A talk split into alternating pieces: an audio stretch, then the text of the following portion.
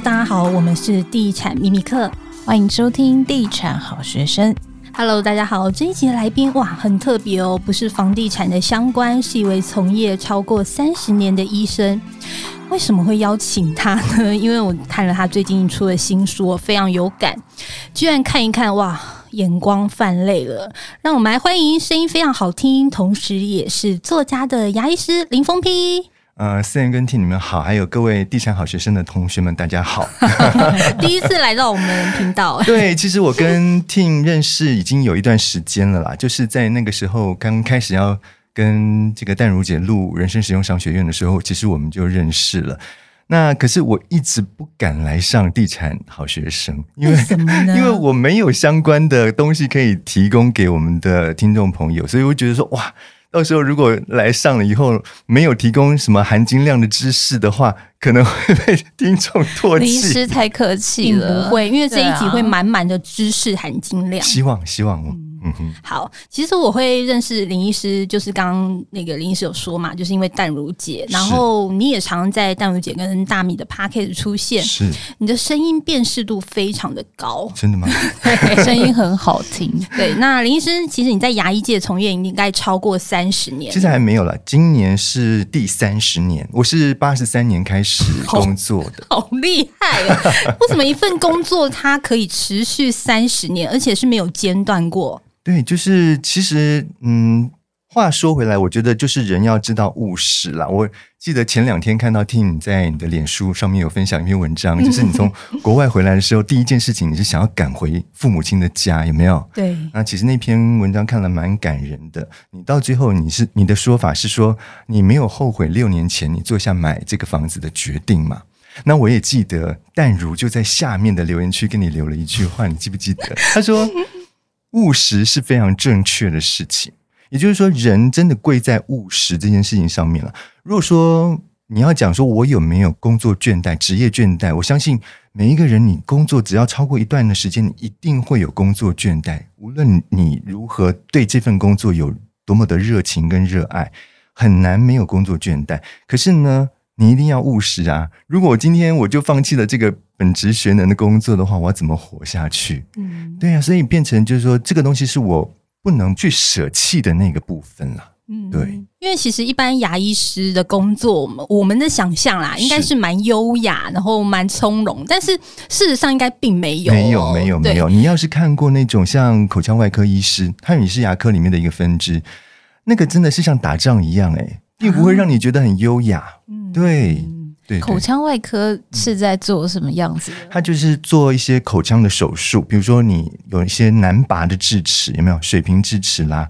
或者说你口腔里面有一些问题，有的人有那个口腔癌的问题，那都必须要由这个口腔外科的医师来进行治疗嘛。嗯，那他们其实一点都不优雅哦，就是 血肉横飞的战场，浴血奋战的感觉，其实蛮可怕的。因为我最近刚好装牙套，不好意思，听众朋友，因为我现在还在调整我的声音，我一直对于这件事情有点障碍，因为我是戴那个舌侧的牙套，是，所以最近也想要约林医师来聊一下关于就是就是关于就是装牙套以及就是植牙的费用，我们等下会后面会来讲。嗯、但是因为你这本书其实蛮特别，你分。分享了你这个职业三十年以来，就是遇到的各式各样的事情。其实也是只有一部分，对，好，就是说这些年来总是会遇到一些你不管是光怪陆离的也好，或是感人的，或者是非常伤感的，我想这些多多少少都会有这些经历啦。啊，我就把它一部分的故事把它整理在这本书里面。你可以分享几个你觉得印象比较深刻的故事吗？嗯其实每一个故事都印象蛮深刻的。我先来讲一个，就是老爷爷的假牙的故事。哦，我就是想要分享这个，哦、没关系，你跟你讲，跟你讲。好，那这个老爷爷呢，他其实来的时候是他的外劳帮他推过来的，然后他的女儿有陪着过来。那因为已经是罹患失智症了嘛，所以他在表达上面有很大的问题，有很大的障碍。那我就问他的女儿说：“嗯。”那老爷爷他的牙齿是什么问题？他就说他想帮老爷爷做一副假牙。那我说哇，可是以他的状况，我就看了一下口腔内的状况，其实剩下的都是残根。如果说他要做假牙的话呢，那第一关就是必须要把这些残根都拿干净。清干净之后才有办法做。但是以他的年纪，再加上他有糖尿病的问问题，所以基本上来讲，我觉得这个根本就是不可能的事情。但是呢，这个女儿她就非常恳切的拜托，她说她已经找了好几个牙医师了，都被拒绝。那希望说我无论如何可以帮她完成这样子的一个心愿。我说你为什么一定要执着给你的父亲要做这副假牙？因为其实就目前的状况来讲的话，他就算有了这副假牙，他也未必能够好好的吃东西。所以他就说，他并不是以他父亲目前的需求来做这副假牙的。他是希望说，他父亲在回去的时候，就往生的时候，能够有一副假牙可以戴，这样子就维持他的容貌的一个完整性啦。对，那我听了，我就觉得也很感动。可是你要知道，这个真的不是一个非常容易达成的工作，因为光是要帮他搬到诊疗椅上，其实就很耗费体力。他的外劳就帮他把这个老先生搬到这个诊疗椅上面，然后我是在跟助理。真的是在奋战的状况之下，帮他把嘴巴撑开来，然后去看他嘴巴里面的状况。然后，因为他没有办法拔牙嘛，他的血糖太高，所以我们就只能尽量的把他的那些残根把它磨平整，尽量不要有那些凹凹凸凸的。因为你假牙还是必须要坐在一个平整的表表面上面，不能上面有一些凸出来的东西。然后再硬磨，就是按照正常的流程来做，但是那个过程真的是非常辛苦。那我也跟他的女儿讲说，其实你不能期待这一副假牙做出来会是一个完美的假牙，它一定离完美有很大的一个距离。那他女儿也知道，因为他女儿就一直都在旁边看着我们做嘛，所以他很了解这个过程当中的辛苦。直到那个假牙完成的那一天，我们都觉得非常的激动啦，就是说终于帮他完成了这个心愿，这样子。的确，这是一件不容易的事情。应该当时他也去看过其他的牙医，对对对。嗯，因为一方面就是你要把那些残根拿掉，基本上就不太容易，不太可能了。然后再加上他嘴巴没有办法自主控制，他可能一直不断的要合起来，那你就变成要有一个人一直不断的帮他把嘴巴撑开来，所以那个过程其实是很不容易的。再加上这个假牙，我刚刚讲，就是说它做出来可能根本就是离完美很大的一段距离，它根本没有任何实用性嘛，所以可能很多的牙医师都会拒绝。那我们如果站在要做出一副完美的假牙这个立场上来看的话，那这个假牙确实它没有达到标准，你只能说它这是一个不合格的假牙。可是如果是以安抚家属的心的这一块来讲的话，我觉得这个假牙有达到它的功能。嗯，所以林医师，你是理病跟理心 哎，你的工作其实蛮 蛮多元的。只是说，其实你刚刚说的是这个印象深刻的事，其实你也有看到，就是这个世上就是人情冷暖的事情，是是是，很多病患各式各样的人，你一定都遇过。是你刚刚问到说，为什么这个工作能够持续三十年？我跟你讲，真的遇到很多，就是我们俗话讲的 “OK”，一定会有的。那如果说你会。被这些 OK 影响到你的情绪的话，这个我觉得这个工作已经没有办法维持很长久。就还好，还好有一些就是会知道感恩的病人，他会给你一些温暖的反馈，那你就可以中和掉那些 OK 给你带来的那一种挫败感。嗯对，因为我看到你书里面写到，你其实蛮重视就是准时这件事情。是是，因为牙医其实我们都预约都会准时到嘛。对。但是有一些病患他可能因为突发状况，因为我看到这本书里面有写，是有一个病患他的爸爸妈妈是非常的匆忙的到就是诊间说，我我儿子现在就是他牙齿非常痛，可以先帮我处理嘛，就是非常不理性的状态。其实哈。我们这个科别跟其他的科别有很大的一个不同点，在于就是我们通常都必须要花比较多的时间。我想听你有在做矫正，你就知道，其实那个做下去的时间都是蛮长的。所以我们不太可能像是看感冒那样，就是可能三五分钟就可以解决一个病人。所以你可以临时到诊所挂号，你都还可以排得上。因为我们如果说都这样子去看那种临时来的病人的话，那对于我们已经排好、约定好的病人，我们就说不过去了。他已经约好了时间了，我们没有办法跟他讲说，你现在必须要等，我现在在手边上在看一个临时进来的病人，所以我们都会跟这样的临时进来的病人说，不好意思，因为我们已经有排定的病人了，我们必须要就是遵照我们的 schedule 来看病人。那有的病人他不能够理解这样，他会觉得说他的问题就是最严重，尤其是。像那种小孩子的父母亲，他们一定会觉得说：“我小孩子的牙齿就在痛啦，啊、你怎么可以跟我讲说这样子呢？”对，我还要等，我还要另外约时间。嗯、可是事实上这是不理性的，因为我们想另外一个角度来看，你为什么要等到孩子的牙齿都痛成这样了，你才要急急忙忙的带孩子来看牙齿呢？你照理说应该是在他刚开始有问题的时候，你就应该要带来，或者说你就是应该要定期的带他来做牙齿的检查嘛。那如果说他有小问题的话，我们在他没有症状的时候，我们就可以处理，而不是说拖到了这么严重的时候才带来看牙医师。那像这样的话，其实父母亲没有去反省他自己的问题，他反过头来责怪牙医师没有办法帮他的孩子做立即的处理。我觉得这个对牙医师来讲是一个非常非常大的一个伤害了。对，那我想要请问一下，就是如果说真的是有很紧急，比如说呃，可能跌倒牙齿断了这种情况，对对对，如果是这样的状况的话，我们跟后面的病人讲，后面的病人会理解。比如说他跌倒啦，他牙齿断掉啦，那真的是很紧急。那我们跟后面的病人讲说啊，不好意思，因为这个小朋友他比较紧急，我先帮他看一下。我想后面的病人他会愿意体谅跟理解的。这个又是另外的状况。可是，如果不是这样的状况，你硬要进来插队的话，我觉得这个家长就很有问题。对，他是不是当时讲话也不太好听？当然喽，他就很不礼貌啊，就非常的不客气啊。那那个时候，我可能修为还没有那么好，我真的就是跟他对呛。对，因为他骂你们的护理师。对对对对，他就对我们的这个助理非常的不礼貌嘛。那我觉得我也不能够点点，你知道我意思吗？就是我。还是要维护我的助理的这个尊应该有的尊严，工作的尊严，所以我也就跟那个父母亲对呛。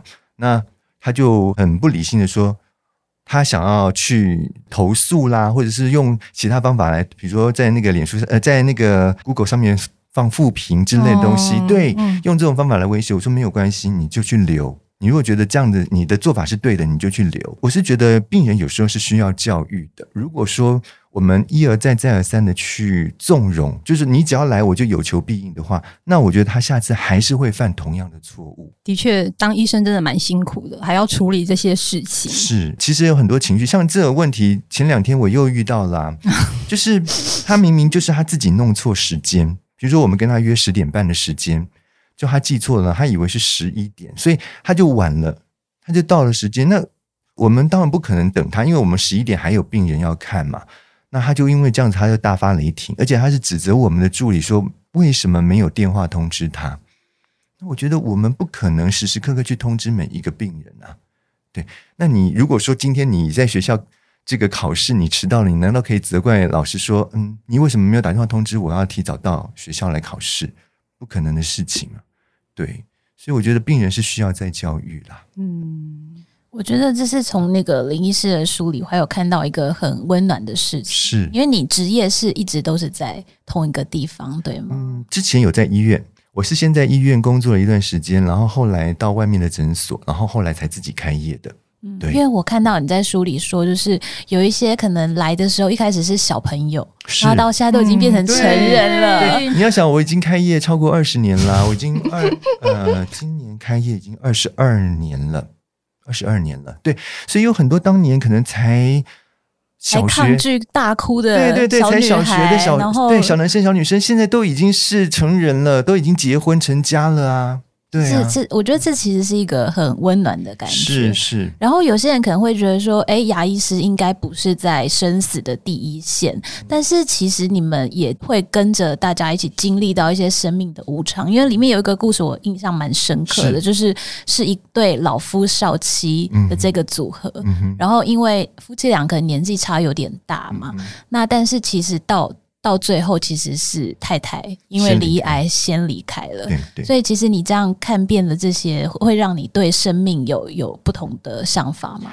呃，其实一定会啦，哈，尤其是你刚刚讲到，就是说，呃，我们看到很多当年的小朋友已经现在成家了，那相对来讲，可能当时有一些年纪已经比较大的，也慢慢的已经走向凋零，所以我们就是等于是看遍了这个生老病死的过程。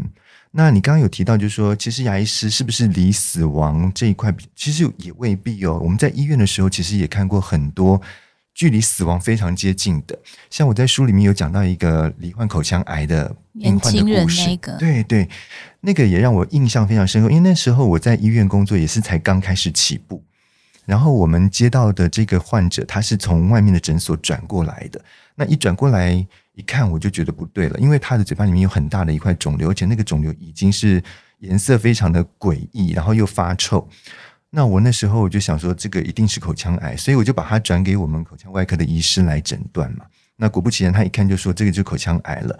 那陪同他来的那个父亲呢，就非常的不能接受，因为他说。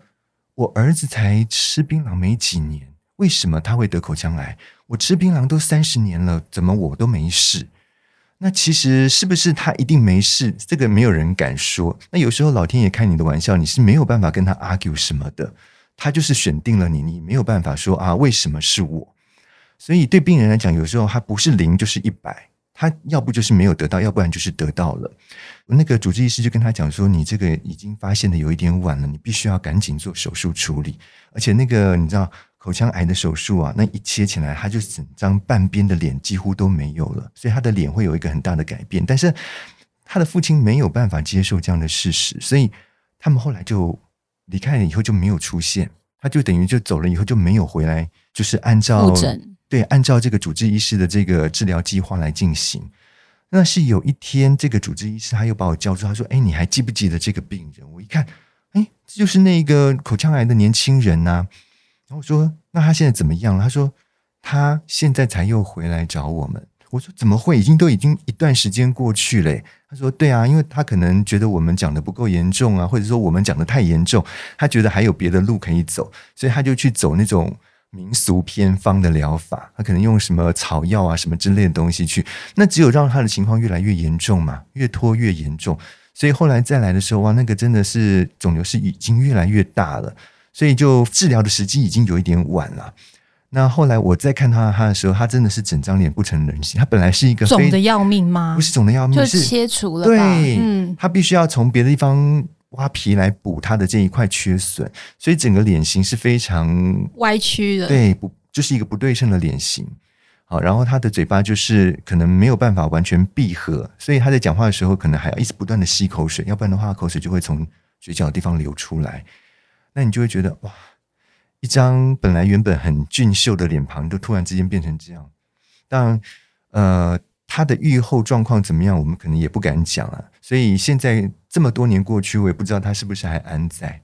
对，我觉得这个要对，就是病人或是对他的家属讲出，就是哎，你可能得了一个很严重的病，就他可能只是来看牙，但是却是一个非常严重的，可能是癌症。那这种说出口，是不是心理建设也要？对，就是说我们有时候很为难啊，呃，你要你要对病人温柔，还是要对病人斩钉截铁？在这件事情上面，确实它有它的难度。像我在书里面也有提到有，有我有两个病患，他们是严重的牙周病，需要一口气拔掉很多牙齿的两位中年女性。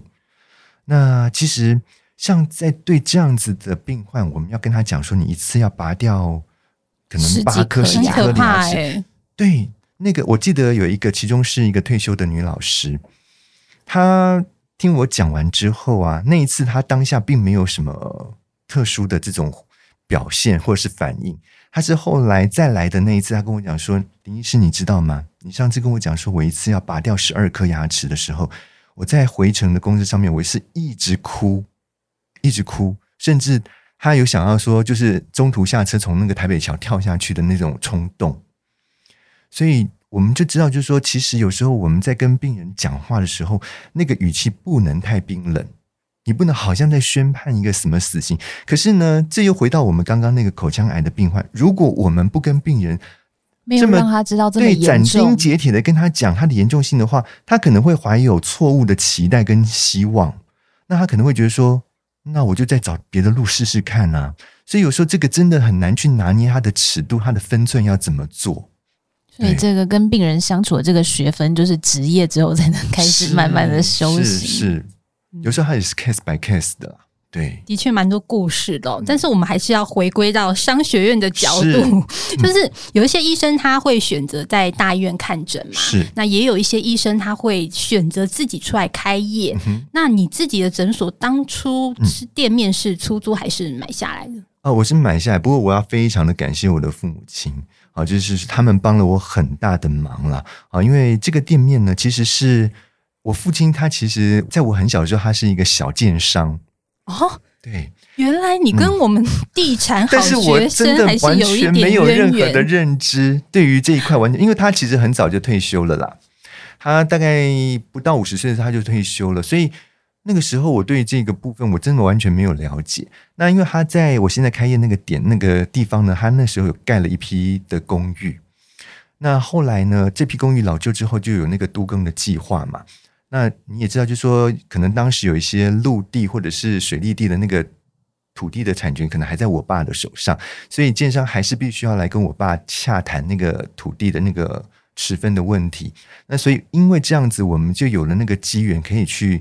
分后来盖起来大楼的这个店面吗？的我们是自己要贴钱，因为店面的那个价钱一定很高的，我们可能就是没有办法。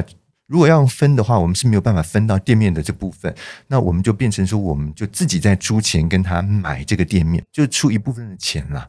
那我爸爸就是帮我出了一部分的钱。然后其他的部分由我自己来负担，这样。所以店面的位置是在就在新店那个区公所的附近哦，很棒，很方便的。那边现在房价也很贵，是是，那边其实现在也盖了很多新的屋，新的城屋。对，所以就是呃，在地段上来讲，我觉得还 OK 啦。不过等一会儿我们会提到，就是说有关于牙医诊所要不要选择地段这个问题。其实我个人觉得诊所。呃，对诊所来讲哦，地段这个东西并没有那么的绝对跟重要，这是我个人的意见了。当然，每一个人有每一个人不同的看法。为什么呢？因为我觉得牙医诊所它是一个刚需，也就是说，其实只要有人的地方，就会对这个东西有需求。也因此，就是我觉得你不管开在哪个地方，只要这个地方是有人居住的，他就一定有那样的需求。所以就看这个医生他本身的企图心到哪里。如果说他是只是想要安居乐业，就觉得说，哎，我只要能够平平顺顺的过日子的话，其实你就算在乡下开诊所，你也不会饿死啊，嗯，对不对？因为都有这个需求嘛，每一个人都会有牙齿有问题的时候啊，所以基本上来讲，你就算开在就乡下的话，他你你还是有你的市场在。那如果说你是想要，比如说月入两百万、三百万这种，你想要走这种非常高端的啊精致的路线的话，那你当然你就必须要考虑你的地点，你可能要选在那种指标性的地点的地方。然后你可能要把你的诊所装潢的非常美轮美奂，可能像五星级酒店那样子的等级，因为你要锁定的是可能是金字塔顶端的那一层客群嘛，所以这就是看个人的需求啊。的确，因为像我自己是在东区看牙齿，那我知道东区的店面一定是不便宜的，是。是但你们会就是有一些医生，他可能在评估地点的时候，像我朋友他是眼科医生，是。他开在那个巴德，然后他就发现说，就是附近那一条路开始越来越多间眼科的时候，他自己心理上就会还是会有点压力。对，因为饼就是那么大，那你如果进来竞争人变多的时候，相对来讲，你可能就会觉得你的市场被压缩了，这是一定的啦。对，但是我会觉得就是说，呃，有时候我们这个医疗业还蛮吃口碑这一块的，就是说，如果你的服务你的这个治疗的手法各方面，你是让病人满意的话，病人自己会去帮你做宣传。对，所以其实也不要怕有竞争的对象，我是这样看啦。所以那个坪数空间的大小，这个有特别的？呃，那要看你的，就是我刚刚讲你的规模，对你的企图心到哪里。嗯。你要是说你想要这个做的是非常高端，你要。引进很多那种非常先进的仪器的话，那你当然需要的这种空间就会变大，或者说你想要走的是一个就是很多的医师进来帮忙助诊这样子的一种方式的话，那你的空间当然就要大。那如果你走的就是比较温馨路线的话，你就是个人的诊所，那你需要的空间可能就相对来讲没有需要那么大的空间了。我觉得牙医应该也算是一个比较特别的一个科别吧，因为可能如果看个感冒，我可能会。随随便就是方便临近的诊所。但是牙医诊所，我真的应该一般人比较不会随便的 working 一间，所以应该口碑这件事是真的蛮。对，还是会问一下啦。我想，尤其是你要做的是比较高价的，比如说你像替你做矫正嘛，我想你应该也稍微都有问过一些，可能有身边有做矫正经验的朋友，参考他们的意见之后再来决定。或者是说，有的人现在可能他会想要植牙，那这个更是需要可能有问过一些有植牙经验的朋友，他们觉得 OK，口碑不错的，他可能会去接受，就是这样的建议，说到哪一家去看，而不会自己随便找一间。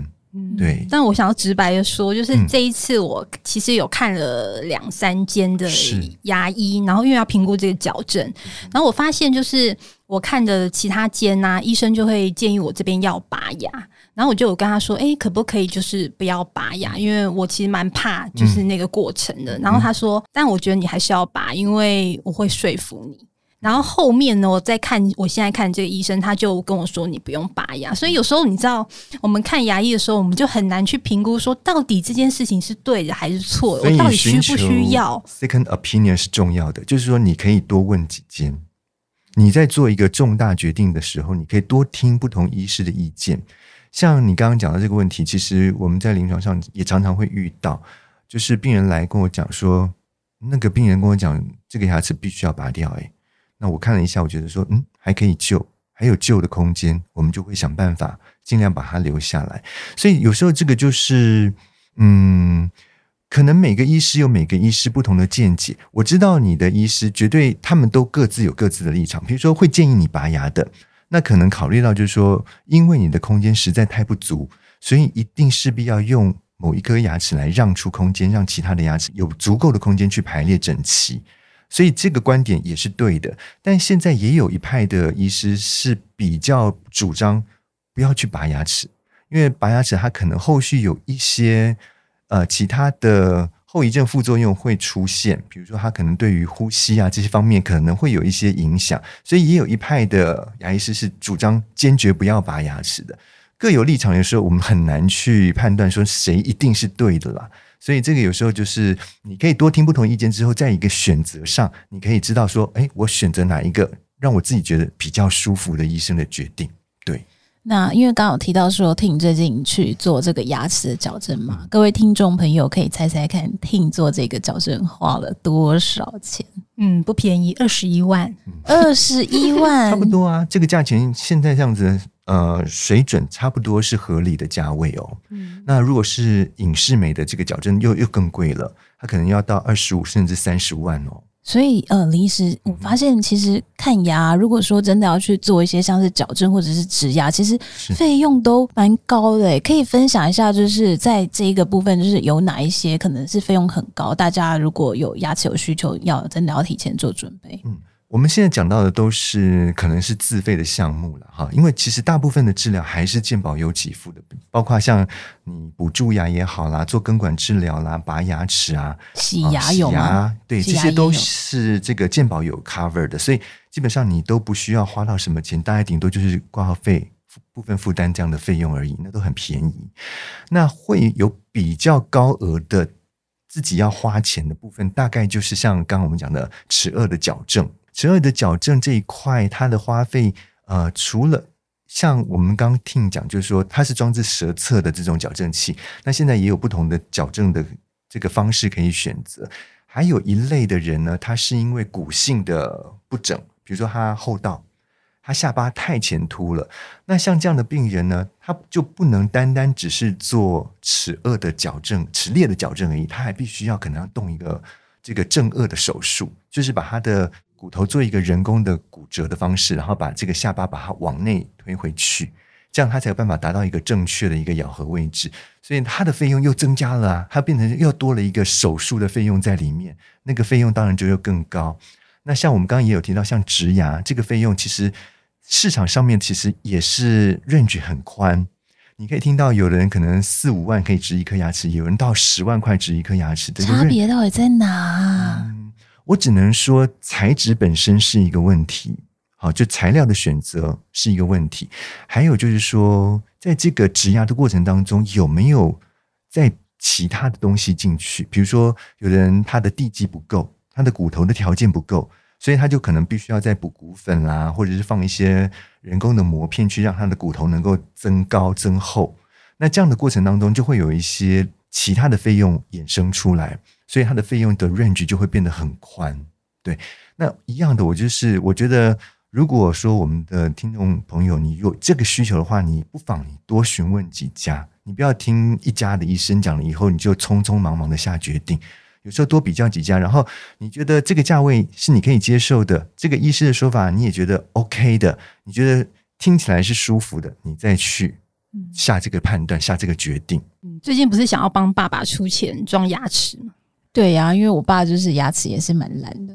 那这样，通常这种植牙是要费用多少？就是如果是全口植牙是算一颗一颗的吗？还是呃，像如果说病人的这个齿槽骨的状况还蛮理想的，再加上就是他的年纪呢也没有很大，他希望的是一个比较。符合我们自然牙齿美观这样子的一种做出来的效果的话，那可能牙医师就会建议他说：“你可以多植几颗，就是你可以像一个萝卜一个坑，你少掉几颗你就种几颗。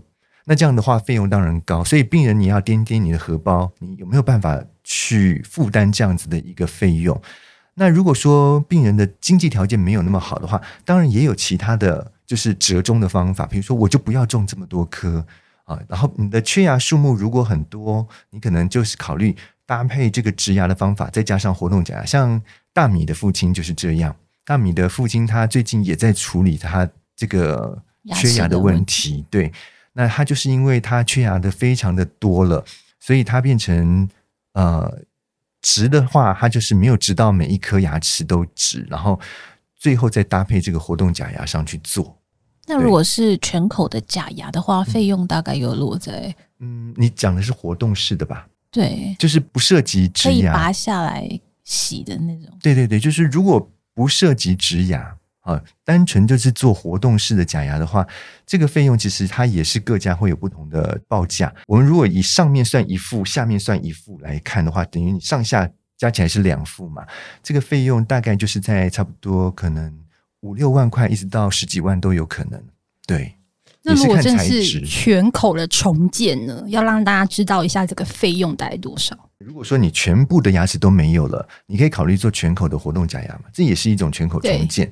或者是说你要考虑部分的地方种植牙以后再来做活动式的假牙，或者是。你要全部的牙齿你都植，这都是会有人这样吗？会有人全部都植牙，这样会破百万吗？当然破百万，啊，这很贵耶！当然破百万，对，那一定破百万的。所以就是看你自己本身的经济状况如何，再来决定哪样的这个治疗方式是最适合你的。这一集真的是牙医经济学，对，而且我觉得最好是不要走到需要治，所以现在要进入非常重要的一个知识点，就是可不可以请林医师教大家要怎么刷牙，跟 维持口腔的健康？为了这一题，我还特别带了一个模型来哈，就是对，呃，因为我觉得光是叙述，可能很多人还是会觉得说，嗯，听过去，然后真的就吸收到的部分还是有限了哈。那呃，我这边带了一个模型。我们正确的刷牙叫做贝式刷牙法，贝就是宝贝的贝。啊，那刷的时候呢，原则上就是以两三颗、两三颗为一个范围，因为很多人其实都是大范围来回这样子，像在砍树这样锯的。就是我 这样刷有什么缺点呢？牙龈牙龈会坏掉啊。对，就是你长期这样刷下来啊，我们的牙龈会受到这个机械性的破坏，慢慢的往下退缩。然后你就发觉你的牙根怎么越来越漏越多，然后再加上你这个刷的这个力道如果太大的话，甚至连你的牙齿都会被你刷到凹进去，就会变成你会有一个沟纹在你的这个接近牙龈的地方，那会产生什么样的不良的后果？就是你的牙齿会变得非常的酸软，遇到比如说冰冷啊、酸甜的食物的时候，你就觉得哦，好不舒服的感觉。那怎么样能够改善这个状况？就是我刚刚提到的，我们要用背式刷牙法。背式刷牙法呢，它其实很简单，它就是你的牙刷能够涵盖的范围大概就是两三颗，我们就两三颗两三颗轻刷，而且呢，它是必须要把牙刷稍微调一个角度，大概四十五度角，而不是正对着牙齿的面，啊，不是直接这样子正正对牙齿的面刷，而是稍微斜四十五度角，让牙刷能够进入到牙齿跟牙龈的交界缝的地方，然后两三颗两三颗轻刷。这样子两三颗轻刷，大概要刷个十到十五次哦。这样的，然后你再轮下一个范围，再轮下一个范围，就是按照一定的顺序，从比如说你如果是从左边上面的外侧开始呢，你就慢慢的往前进，进到右边的上面的外侧最后面，然后再从右边上面的外内侧的最后面开始慢慢的往前刷，刷到前面，回到左边上面最后面的那一侧，等于是绕一个大圈圈。这样子你就不会有遗漏的地方。如果你今天是东刷一下西刷一下的话，你一定会有很多的地方其实是疏漏的，你就没有刷干净。可是如果你按照一定的顺序这样刷过来的话，其实你每一个地方你都会刷得到。上面刷完了再轮下面，一样也是从比如说左侧的最外侧最后面开始，慢慢的两三颗两三颗往前刷，刷到右边的最外侧最后面的地方，然后再从内侧。绕一个大圈圈，回到左侧内侧的最后面，变成一个圈圈这样子。最后再来刷我们的咬合面，这样子你就不会有遗漏的地方。所以其实要刷一口牙下来，其实要花一点时间的。大概多久啊？呃、建议我林医师自己大概刷多久？我跟你讲，如果说这个还只是用牙刷而已哦。我们还没有讲到，就是用牙线或者是牙尖刷。像听，我想你的牙医师应该有特别交代，你一定要用牙线吧？是，对不对？所以牙线如果再加上去，你一一口牙刷下来，你如果没有十五分钟，我输你啊！十五分钟哎，对，绝对不可能低于十五分钟的，因为你如果牙刷、牙线甚至牙尖、牙尖刷你都用上的话，你没有十五分钟。我还有用冲牙机呢，冲牙机只能把比较大块的碎屑冲下来。其实正确的清洁牙缝的方法，还是必须要用牙线或者是牙尖刷。对，大家每天，尤其是听你真的要注意哦，因为你现在已经上了矫正器。为什么要特别强调这一块？因为太多的病人他在矫正之后，他的牙齿几乎蛀光，那你做矫正就没有意义啦。他起了，你要想哦，但是但是坏了。对，你要想，你上了那个矫正器以后，其实。你牙齿跟牙齿之间变成有一个阻碍，然后更难刷，更难刷。然后呢，很多食物残渣会卡在那个矫正器的缝缝里面。然后你如果没有去清，没有很仔细的去清每一个牙缝的话，你到时候矫正器一拆掉，你会发觉哇，怎么牙缝的地方全部都开始有蛀牙了？对。哦，所以大家还是每天花十五分钟省百万，好吗？这一集帮你省下一百万。好，那这一集的最后呢，我们要来推荐一下林医师的新书哦。这一本是《与牙共舞》。好，那你最后要不要再来宣传一下你这本新书？呃这个书就是我大概，因为我是一直都有在帮我们牙医界有一个刊物在写专栏啦。那其实已经写了大概十来年了。那我就是从里面挑了一些我觉得还蛮值得分享给大家的一些，就是我在临床上遇到的一些故事。那嗯，我是希望说。我们的听众朋友在看到这些故事的时候，也不是把它当成只是一个故事来看待，因为其实你跟你的牙医师一定会有一些互动的，你不可能永远都不去看你的牙医师。就算是你的牙齿很好，你也应该是定期要去这个做清洁跟保养的。希望你从这本书里面可以看到一些，诶，我们牙医师也有辛苦的一面。然后，希望你下一次再看到你的牙医师的时候呢，也能够对他和颜悦色的说一声谢谢，让他愿意，就是说，在这样子一个漫长的工作的岁月里面，也得到一些回馈，正向的回馈。好，这一集也非常谢谢林医师来上我们的频道，哇，这一集真的是受益良多哦，尤其对于这个做牙齿，我觉得现在啊，不仅是要做理财规划，还有就是老了，其实牙齿非常重要，也攸关你的健康，另外它也攸关你的荷包啊。嗯，对，好，那我们这一集就到这里喽，那我们就下一集再见，拜拜，拜拜，拜拜。